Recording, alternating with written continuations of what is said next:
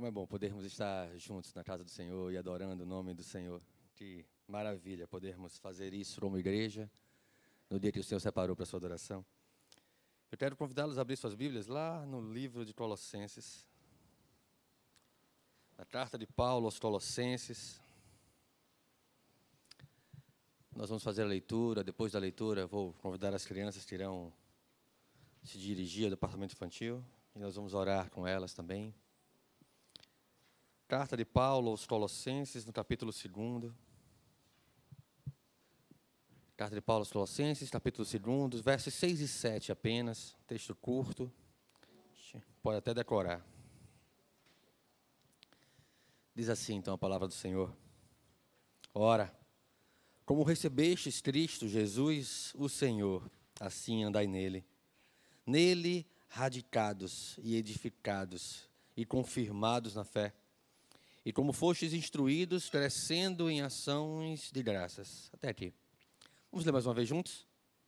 Ora, como recebestes Cristo Jesus, o Senhor, assim andai nele, nele radicados e edificados e confirmados na fé, tal como fostes instruídos, crescendo em ações de graças. Amém. Vocês podem vir à frente. Nós vamos orar com elas também, por nós. Vamos fechar nossos olhos, vamos nos concentrar no Senhor, que o Senhor possa falar conosco através da Sua palavra, que nós possamos guardar a Sua palavra em nossos corações. Pai bendito, todo-poderoso Deus, Tu és altíssimo, Senhor. Bendito sobre tudo, tudo que fazes, tudo que tens planejado todas as obras de tuas mãos, o modo como criastes todas as coisas e a tua providência, o modo como governas sobre todas as coisas. Louvado seja o teu nome, porque tu és Senhor de nossas vidas, de cada detalhe de nossas vidas e dela inteira. Louvado seja o teu nome, Senhor. Porque por causa da tua graça e tão somente por causa da tua graça nós somos atraídos a ti.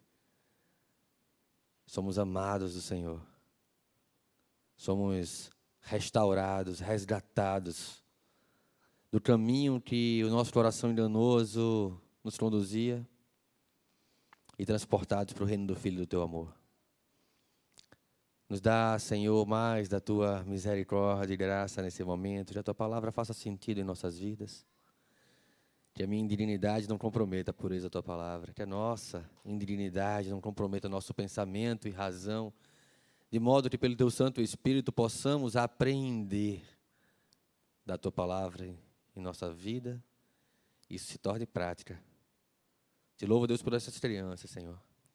Que elas possam também aprender no Senhor, crescer no Senhor, serem edificadas pelo Deus vivo e verdadeiro. Que possam conhecer o teu nome e ser por causa do teu nome, por causa da pregação do Evangelho moldado, Senhor, como igreja. Ó Pai, assim nós te louvamos diante de Ti, Pai. Em nome de Jesus. Amém. Amém. Carta de Paulo aqui aos Colossenses. Essa é uma carta bastante interessante, vale a pena nas nossas leituras devocionais. Não devemos perder o prazer de, de ler uma carta tão amorosa, tão cheia de, de graça, de regozijo por causa da igreja. É curioso que no texto que nós lemos, e ele está fundamentando uma série de reflexões importantes sobre como a pureza da palavra, o poder da palavra nos molda, ele nos traz uma reflexão sobre onde devemos colocar a nossa confiança, onde devemos buscar o conhecimento sobre as nossas próprias vidas, em meio às dúvidas recorrentes da nossa jornada, da nossa trajetória nesse tempo de peregrinação que estamos nessa terra. O pântano da dúvida é o primeiro desafio do peregrino, é o primeiro obstáculo do peregrino. E nesse pântano da dúvida, quando muitas vezes nós somos colocados sem saber qual é a vontade do Senhor, ou o que Deus quer de mim, ou o que Deus quer com isso, ou o que Deus vai fazer a partir disso, nós não temos outro lugar a recorrer senão na palavra do Senhor senão na exposição da revelação do Deus vivo, de modo que todas as coisas fundamentais à nossa vida, à nossa jornada, à nossa trajetória, ao conhecimento de nós mesmos, só pode ser encontrado num lugar que é absoluto, que é verdadeiro, que é inspirado, que é inerrante, que é o fundamento de toda a nossa fé e das nossas convicções que nos trazem até aqui, como igreja, que é a Sua palavra. Esteja sempre em Deus o recurso sobre o qual nós devemos buscar tirar a sombra da dúvida, tirar o nevoeiro da incredulidade dos nossos corações e encontrar no Senhor respostas para as nossas vidas. Se você conhece um pouquinho de filosofia, você já deve ter ouvido falar no oráculo de Delfos, né? E a expressão conhece-te a ti mesmo. É, mas se você não conhece quase nada de filosofia, você já deve ter ouvido uma expressão que diz assim: se enxerga, né? se conhece tenta se reconhecer antes de tentar tirar qualquer conclusão sobre qualquer coisa e não tem outro lugar sobre o qual nós podemos nos conhecer melhor do que nós mesmos, do que os nossos parentes, nossas famílias, senão naquele manual que o Criador das nossas vidas escreveu sobre nós, sobre o plano de redenção que Ele então traçou para cada um de nós. Para a igreja como comunidade, porque é um plano extensivo a toda a comunidade da fé, a toda a igreja invisível que no tempo e na história é levantada para formar esse povo de propriedade exclusiva do Senhor, para, para formar essa nação santa e também individualmente, porque Deus também é um Deus de perto, que está como a sombra à nossa direita, como diz o salmista lá no Salmo 121. Ele não cochila nem dorme aquele que te guarda. E esse é um privilégio que nós temos enquanto igreja, sobre os quais nós devemos fundamentar a nossa esperança. A igreja de Colossos, naquele contexto, passava por problemas, talvez não tão diferentes dos nossos problemas atuais. E, e é curioso, quando nós estudamos a igreja ao longo da história, seja no Antigo Testamento, no Novo Testamento, ou mesmo quando estudamos a história da igreja pós Escrituras Sagradas, ou quando compreendemos a situação da igreja, nós vamos ver que os problemas, na verdade, eles mudam de nome, mas a sua raiz ela é a mesma. E nesse contexto aqui de Colossos, na, na história narrada, ou no conhecimento narrado aqui por, por Epáfras para Paulo, Paulo não fundou aquela igreja, provavelmente foi Epáfras que fundou aquela igreja, Paulo não, não teria estado lá. Mas se nós queremos conhecer um pouquinho da localização de Colossos, ela está ali pertinho de Laodiceia na Ásia. E aí nós conhecemos Laodiceia por causa do texto do Apocalipse, né? igreja que não tem nada de bom, que dizia que era rica, mas na verdade era pobre, que dizia que se vestia bem, mas na verdade precisava se cobrir com o manto, com as roupas lavadas que somente o Espírito Santo em Cristo Jesus pode dar. Colossos estava situado naquela região e passava por problemas de sincretismo. Que danado é isso? É quando a gente começa a querer colocar as coisas de fora da igreja para dentro da igreja. Isso não, era, não é diferente hoje, não foi diferente ao longo de toda a história da igreja, mas havia um problema que precisava ser tratado acerca da pureza, acerca de onde fundamentar, onde buscar a pureza da igreja. Mas não só a questão de trazer o que era de fora para dentro da igreja, mas também os judaizantes perturbavam o coração daquela igreja. E os judaizantes são aqueles legalistas, muita teologia, pouca prática. Muita teologia, pouca vida. Palavra pela palavra, regra pela regra. Sem conhecer a essência, sem conhecer os fundamentos que alicerçaram, que deram sustentação para a construção da palavra, da prática, da vida da igreja, a partir da teologia. Essa teologia não é prática, ela não nos serve. Então Paulo vai, depois desses versos que nós lemos, estender, desdobrar esse, essa necessidade de conhecimento, falando que, olha só, a religiosidade não vai tirar vocês, não vai tirar o coração de vocês do desejo da sedução do pecado. A religiosidade pela religiosidade, estar na igreja no domingo, não resolve o problema com o pecado. E Paulo vai dizer no começo do capítulo 3 que somente olhar para a cruz fitar os olhos em Cristo Jesus, buscar as coisas do alto, onde Cristo vive, é suficientemente forte para nos fazer vencer as dificuldades, a tentação do pecado e de uma vida sem Deus.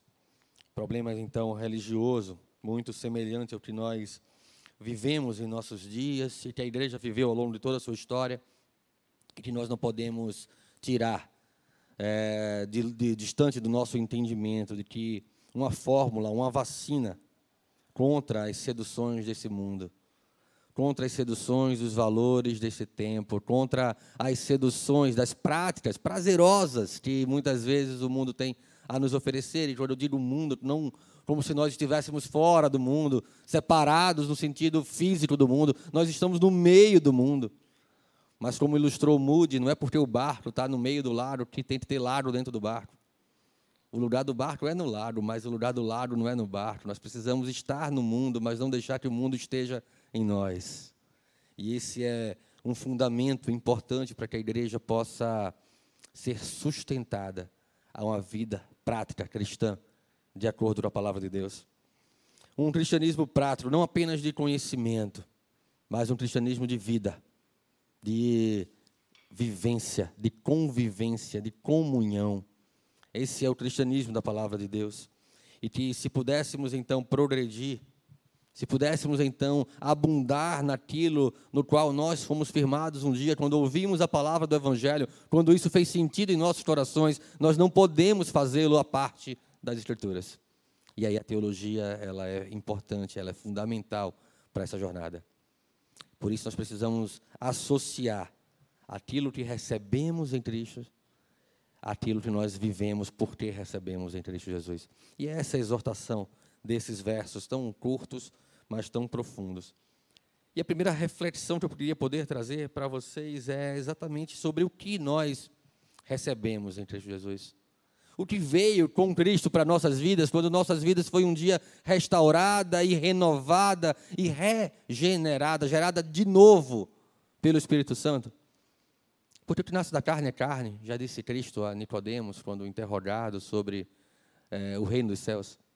Mas o que nasce do Espírito é Espírito, e quando nós nascemos de novo, e essa é uma exigência, é um fundamento para entrarmos no reino de Deus. Cristo ensinou assim a Nicodemos.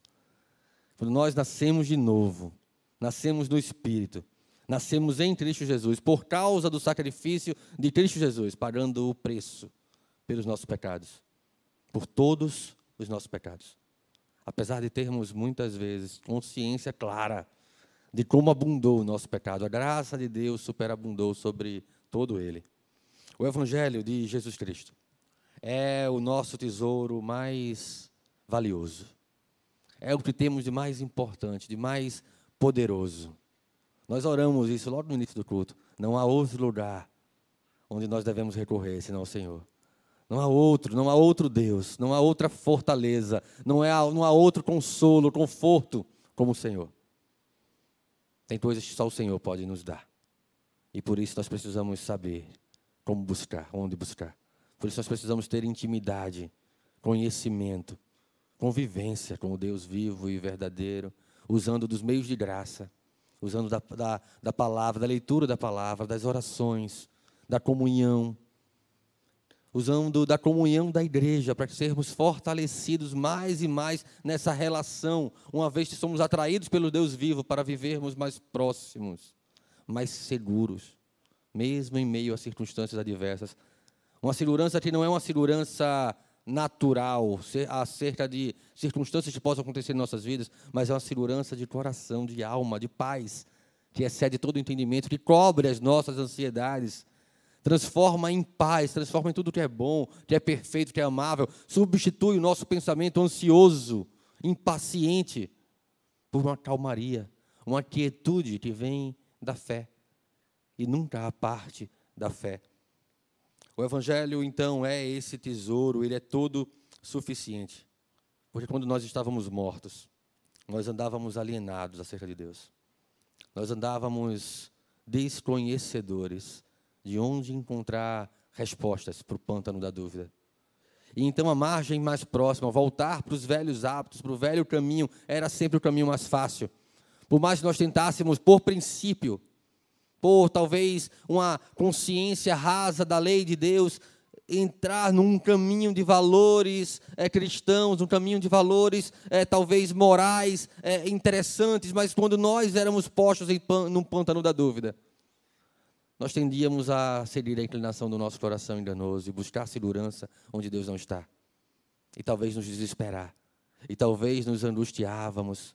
E talvez nos ficávamos impacientes.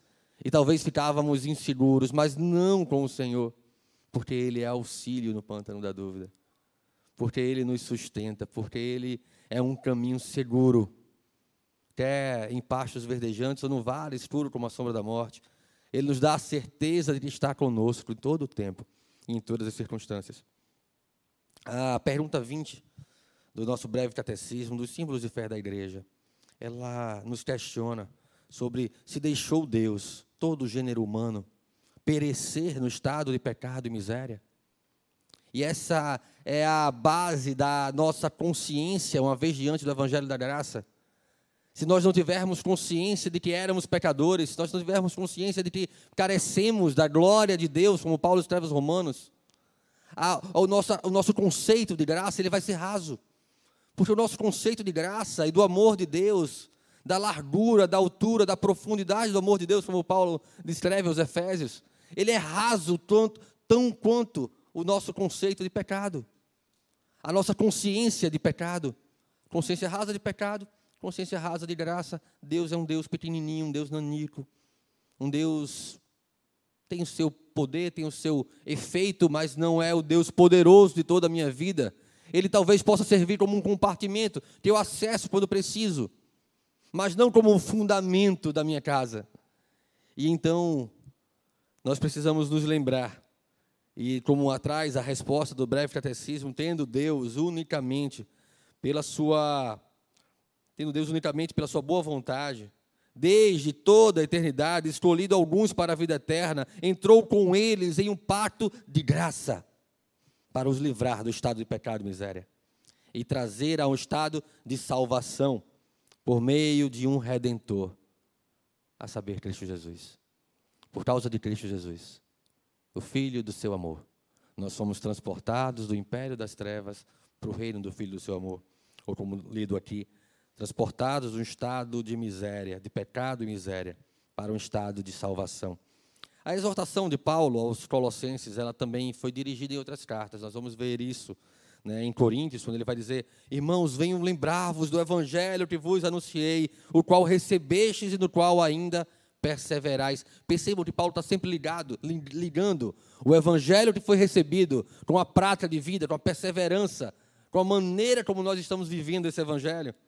Aos Filipenses, capítulo 4, verso 9, ele vai dizer: O que também aprendestes e recebestes e ouvistes e vistes em mim. Pregação e prática. Isso praticai, e o Deus da paz será convosco. Jesus salvou cada um de nós da justa ira de Deus, transformando-nos em igreja, transformando o nosso querer, a nossa vontade, o nosso coração. O evangelho da verdade é um evangelho de redenção, é um evangelho de salvação, mas não é um vale céu que você pega, guarda e fica lá reservado para usar, né, quando, quando for então encontrar com Cristo, não. Ele exige uma responsabilidade santa numa, num nível tão alto que Deus vai dizer sede santos, porque eu, o Senhor, sou santo. Mas como nós podemos ser santos? E aí Cristo nos dá o meio para isso, porque Ele nos dá o seu Espírito Santo e nos põe habilitados para toda boa obra, a qual Deus preparou de antemão para que andássemos nela. O Espírito Santo o Espírito que nos dá a consciência e iluminação sobre a palavra. Nos fundamenta, nos molda e nos capacita a vivermos essa palavra. Se recebemos Cristo, devemos concordar com Cristo. E concordar com Cristo é amar o que Cristo ama e odiar o que Cristo odeia.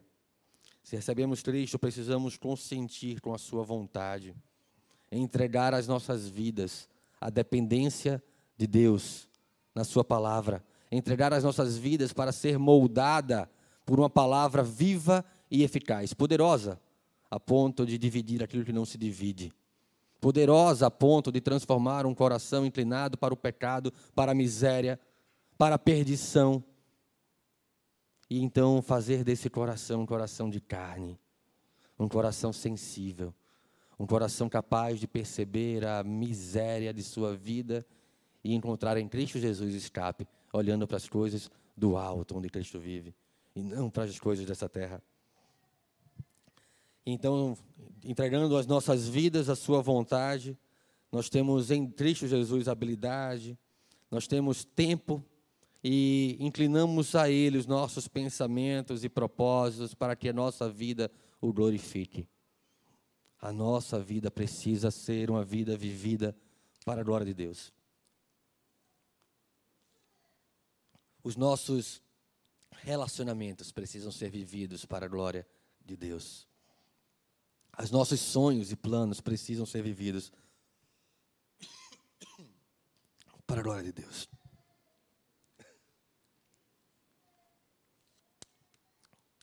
Cristo então exerce sobre nós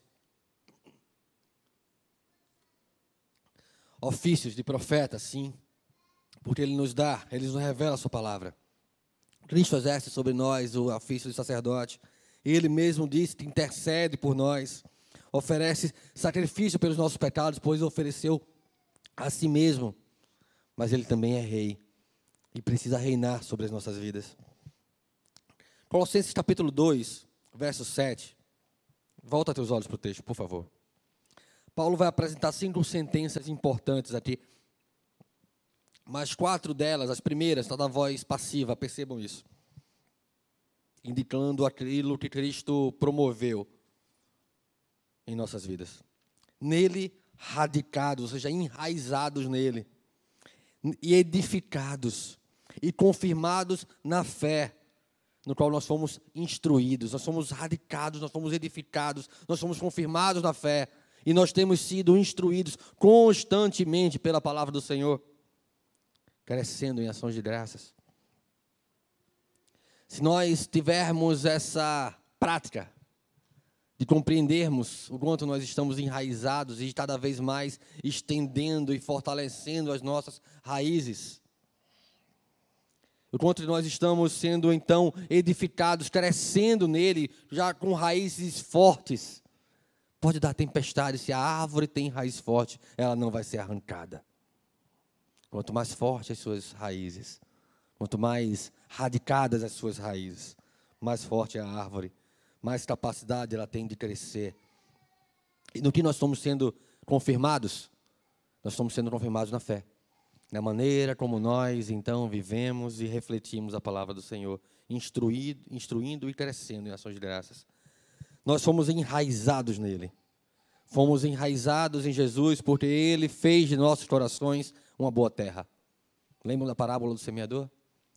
A semente cai em boa terra, ela cresce, dá fruto e produz fruto em abundância. O que diferencia a semente cai em boa terra de todas as outras sementes é o fruto, é a vida, é o que ela manifesta. As outras elas são ora sufocadas pelos espinhos, ora não, ora não tem raiz, ora os passarinhos já levam. Mas a que cai em boa terra, que é radicada em boa terra, enraizada em Cristo Jesus, essa é uma raiz de uma árvore que é tão responsável pela sua nutrição quanto pela sua firmeza. Nós somos também nele edificados somente porque estamos profundamente ligados a Cristo. Somos edificados por ele, crescemos nele. Ele transforma a nossa condenação em justificação. Estávamos, estamos unidos em Cristo Jesus, como um prédio está unido ao seu alicerce. E o que mantém o prédio firme é o seu alicerce, o seu fundamento. Eu não sei quantos aqui já, já tiveram a privilégio de acompanhar uma obra. Né? Uma obra é sempre uma coisa viva, demorada, mas você fica lá angustiado enquanto está se cavando o fundamento. Demora muito o fundamento. E parece que nada está acontecendo, porque é só para baixo, é só buraco. E você não está vendo nada. Até começar a levantar a parede, isso demora muito. E quando começa a levantar a parede, parece que é muito rápido, porque no instante levanta o prédio todo. Mas sem um fundamento, sem um trabalho do fundamento, aquelas paredes não podem crescer. Nós precisamos ser edificados no fundamento sólido, firmados na rocha, que é o nosso Cristo Jesus. E nós somos então confirmados na fé, seguros na fé. Estar estabelecido, estar confirmado na fé, nos estabiliza, a, nos impede que sejamos abalados. A fé, a consciência daquilo que Deus é para nós, a credulidade é o que nos mantém firmes em meio a circunstâncias adversas. É a fé que limpa o, o nosso, o nosso para-brisa da poeira, da nuvem, da neblina, da dúvida. É a fé que nos faz seguir confiantes que aquele que começou a obra em nós é fiel para completá-la. Então nós somos nele ensinados, instruídos, cada um de nós que se professa um cristão, professa a verdade do evangelho, o evangelho é Cristo. Não existe evangelho à parte de Cristo Jesus. Estamos enraizados em Cristo de modo que o nosso crescimento, a nossa nutrição, os frutos dependem totalmente de Jesus. Lembro da história da, de sermos enxertados, que João narra lá sobre Cristo Jesus? Cristo falando que nós precisamos ser enxertados na videira verdadeira para podermos dar fruto. Porque se não tivermos enxertados na videira, não vamos dar fruto, logo vamos servir para quê? Para o fogo. Então, como já disse George Whitfield, um grande evangelista, quando somos justificados pela fé em Cristo, então, e somente então, é que temos paz com Deus. E, consequentemente, só a partir daí é que podemos dizer que andamos com Ele. O andar com uma pessoa é um sinal e uma prova de que somos amigos íntimos dessa pessoa. Andar com Deus. Como Paulo então exorta aqui a igreja aos Colossos é um reflexo da nossa intimidade com o Senhor, conhecimento do Senhor. Ora, como recebestes a Cristo Jesus, o Senhor, assim andai nele. Andar nele é um imperativo para a vida do crente, é um imperativo para nossas vidas. Nós precisamos andar cada vez mais de acordo, moldados, aproximando a prática do discurso, a prática da fé, a vida da fé, para que nós possamos então ter clareza do quanto nós somos igreja em Cristo Jesus. Se eu puder deixar duas tarefas, reflexões, para que nós, guardar, nós possamos guardar em nossos corações, para nós usarmos, não só hoje no domingo, mas também na segunda, na terça, na quarta, na quinta, na sexta, no sábado e até nossa, nosso retorno aqui. Porque a palavra do Senhor que é pregada no domingo precisa ser vida em todos os dias da nossa semana é que, primeiro, nós devemos sempre ter a nossa mente naquilo que nós recebemos em Cristo Jesus. Fundamentar.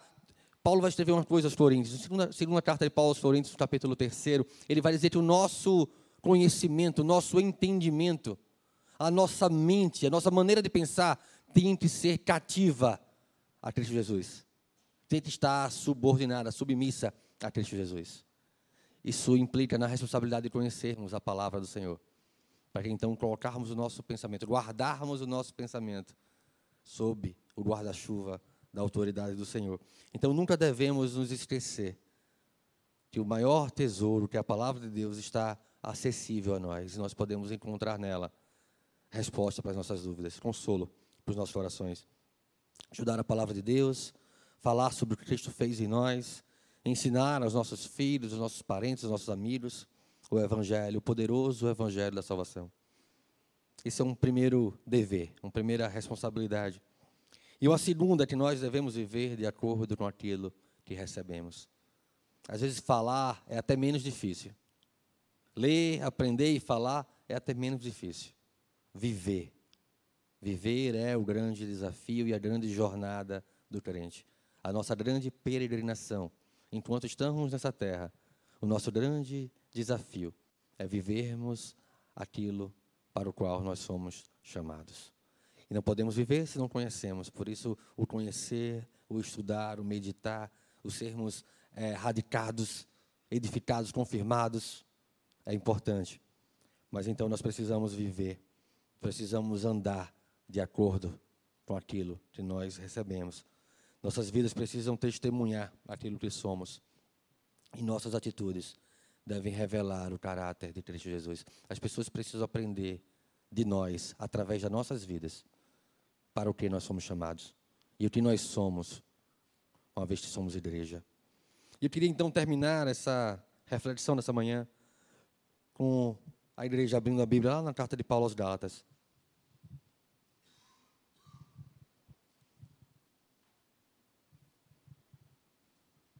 Carta de Paulo aos Gálatas, no capítulo 6, versos 7 e 8. Carta de Paulo aos Gálatas, capítulo 6, versos 7 e 8. Diz assim: Não vos enganeis, de Deus não se zomba. Em algumas traduções trazem: Deus não se deixa escarnecer, pois aquilo que o homem semear, isso também se fará. Porque o que semeia para a própria carne, da carne colherá corrupção. Mas o que semeia no espírito, para o espírito, do espírito colherá a vida eterna. Não se deixe enganar. Há, duas, há dois terrenos sobre o qual plantar a nossa vida, a nossa jornada. O que semeia para a carne só pensa nas coisas desse mundo, nos rudimentos desse mundo, nas intrigas e desfavores desse mundo, nos valores do tempo presente, no status, do prazer, desta vida. Da vida colherá corrupção, ou em algumas traduções, destruição. Mas o que semeia para o espírito. E é o, o ponto antagônico, né, o oposto da destruição. Do espírito colherá a vida eterna. O que semeia no espírito aquele que vive de acordo com aquilo que recebeu em Cristo Jesus. O que semeia no espírito aquele que lê a palavra que conhece, compreende e apreende a palavra. Se nós voltarmos lá e lermos as três historinhas sobre a parábola do semeador, em Mateus, Marcos e Lucas, nós vamos ver expressões diferentes para como a terra ela, ela apreende aquela semente, Cristo explicando a parábola. Ele vai dizer que um retém a palavra, outro apreende a palavra, outro compreende a palavra. E nós precisamos fazer tudo isso aprender, aprender e viver, de maneira que nós possamos refletir aquilo que nós fomos chamados para ser, uma vez que nascemos de novo do Espírito Santo. Vamos fechar nossos olhos, vamos orar mais uma vez.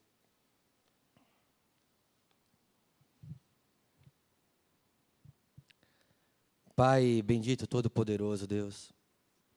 Tu és altíssimo, Deus, sobre todas as coisas, e não há nada que fuja do controle das tuas mãos.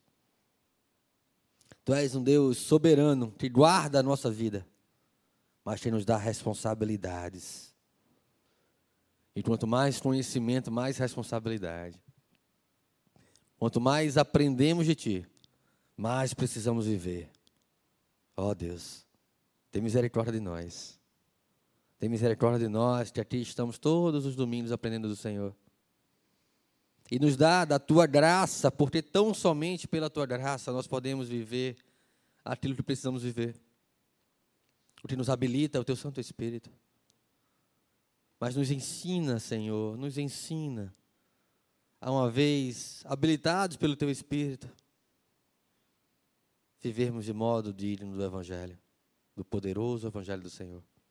Em nome de Jesus, Pai. Amém.